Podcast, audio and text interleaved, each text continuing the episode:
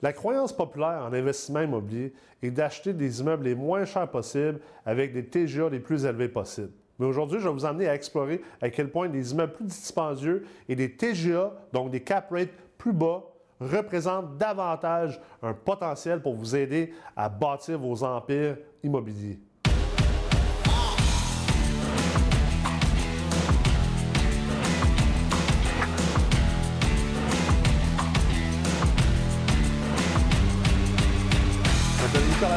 Je suis PDG de l'Amrex et vous êtes à Vocation Immopreneur. Aujourd'hui, je traite d'un sujet, en fait, un de mes sujets préférés, soit le TGA ou le taux global d'actualisation, ou pour les gens qui comprennent davantage le terme anglais, cap rate. Le TGA, c'est vraiment une métrique extraordinaire, c'est une métrique que j'adore. Mais c'est également une métrique qui est très peu connue ou mal comprise. Malheureusement, à vocation immopreneur, je ne suis pas là pour vous enseigner les bases ou les paramètres vraiment minimalistes ou primitifs. Donc, si vous ne savez pas c'est quoi un TGA ou un cap rate, je vous invite à aller dans Google et faites vos recherches. Revenez à cette vidéo par la suite. Maintenant, parlons du cap rate, parlons du TGA. Généralement, le problème avec le TGA, c'est que beaucoup d'investisseurs immobiliers n'ont pas encore réussi à transférer d'une mentalité de consommateur à une mentalité d'investisseur. Ce que je veux dire par là, c'est qu'un consommateur, lorsqu'il magazine, exemple, pour un produit X, euh, va toujours acheter ce produit-là à l'endroit le moins dispendieux. Donc, on va prendre une bouteille de 2 litres, exemple de Pepsi, qui est à vendre dans deux dépanneurs adjacents. Mais si dans le dépanneur B, le 2 litres est à 2 puis dans le dépanneur A, il est à 3 c'est certain que la vaste majorité des gens vont acheter dans le dépanneur B. Maintenant, pour des blocs appartements, lorsqu'on acquiert des immeubles locatifs et on fait de l'investissement immobilier, ce n'est pas aussi simple. Lorsqu'on a une mentalité d'investisseur, on doit davantage se concentrer sur des choses comme le rendement, la rentabilité, le potentiel, la valeur intrinsèque de l'immeuble en relation avec la valeur marchande et les valeurs économiques. Donc, c'est vraiment pas simple. Et bien sûr, les gens qui vous disent que c'est simple ou qui essaient de simplifier ça, malheureusement, sont en train de vous induire en erreur. Alors, la meilleure chose que vous pouvez faire, c'est vraiment d'essayer de transitionner vers une mentalité d'investisseur. Et le TGA est un outil formidable lorsqu'on réussit à faire ça. Premièrement, le TGA, la plupart des gens pensent que c'est simplement le RNN, donc le revenu net normalisé ou le revenu net effectif, dépendamment de quel terme que vous préférez utiliser, divisé par le prix d'achat ou le prix vendu. Mais ce n'est pas si simple, parce qu'en réalité, la véritable équation mathématique du TGA est une fonction du risque et la croissance potentielle des revenus d'un immeuble.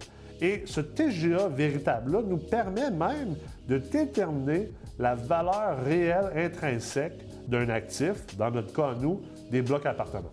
Et l'autre chose à comprendre, c'est que généralement, on va dire qu'un TGA qui est plus bas, donc exemple 5% de TGA, va euh, généralement apporter des immeubles plus dispendieuses. Un marché ou une banlieue ou un endroit où les TGA sont plus élevés, ça va être des immeubles qui vont coûter moins cher d'un point de vue de prix absolu. Par contre, l'affaire à comprendre, c'est que si votre objectif, c'est d'augmenter votre rentabilité, maximiser les rendements, maximiser les profits et ultimement augmenter vos cash flows futurs et votre valeur nette, vous avez possiblement plus d'avantages à investir dans des marchés ou des banlieues où les TGA sont bas et non pas hauts. Prenons un exemple de base, vraiment mathématique, quant au TGA, quant au revenu. Imaginez que vous prenez un dollar, que vous l'investissez dans les rénovations d'un immeuble à revenu et que ce 1 $-là vous permet d'augmenter vos loyers de 10 Donc, dans un marché où le TGA est à 10% ultimement, vous aurez une augmentation de votre valeur de 100 Sur un TGA de 10, le multiplicateur d'équité est également de 10. Donc, si on réussit à augmenter nos revenus de 10 on augmente également la valeur de l'actif de 100 Maintenant, prenons le même exemple pour un immeuble dans un marché où le TGA est à 5% À 5% on n'a pas un multiple d'équité de 10, mais bien de 20. Donc, deux fois plus. Alors, si on prend ce même dollar-là et qu'on l'investit dans une propriété, dans un marché à 5% de TGA et qu'on augmente les loyers de 10 mais maintenant, on a une augmentation de valeur de l'actif de 200 versus le 100 dans un marché où le TGA est plus élevé. Donc, on a réussi même à doubler notre valeur juste parce qu'on a investi dans un marché où le TGA est plus bas. Maintenant, je vous amène l'exemple encore un peu plus loin pour vous démontrer à quel point c'est intéressant. Généralement, dans la plupart des cas, dans un marché où le TGA est bas, le potentiel ou le plafond, si on veut, des loyers est plus élevé. C'est-à-dire qu'il y a plus d'espace pour augmenter les loyers. Le marché est capable d'absorber des loyers plus élevés parce que justement, on est dans un marché où les TGA sont plus bas. C'est généralement des marchés où la démographie est beaucoup plus positive que dans un marché où les TGA sont élevés. Or, si on investit dans un marché à 5% de TGA, on investit notre dollar dans notre immeuble, mais qu'au lieu d'augmenter de 10 nos revenus, ça augmente nos loyers de 15 Bien maintenant, la valeur qu'on a réussi à aller chercher au niveau de l'actif est de 300 Alors que dans l'exemple en premier que je vous ai partagé tout à l'heure, on augmentait de 10 nos revenus en investissant 1 dans un marché où le TGA est à 10% ça nous donnait une augmentation de valeur nette de 100 Maintenant, dans le marché à 5% on a 300 d'augmentation de valeur nette. Donc, c'est le triple. Pourtant, on n'a pas investi plus d'argent dans notre immeuble, dans ce marché-là. Alors, voilà, c'est un exemple très, très primitif pour vous aider à comprendre la puissance du TGA, puis à quel point ce n'est pas aussi blanc ou noir par rapport à est-ce qu'un TGA plus bas est vraiment moins bon qu'un TGA plus haut? N'oubliez pas, vous devez vous sortir de la mentalité du consommateur et vous mettre dans un esprit d'investisseur. Merci d'avoir été à l'écoute aujourd'hui à Vocation Immopreneur. Et souvenez-vous qu'on ne peut pas simplement regarder des métriques ou des paramètres d'investissement immobilier avec les yeux ou les lunettes d'un consommateur.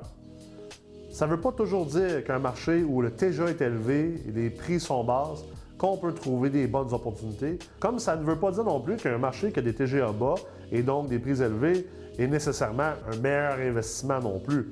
C'est important de comprendre qu'on ne regarde pas ces paramètres-là dans un vacuum, mais on doit les regarder en relation avec d'autres paramètres, d'autres métriques et d'autres chiffres et prendre des décisions d'investissement éclairées et stratégiques.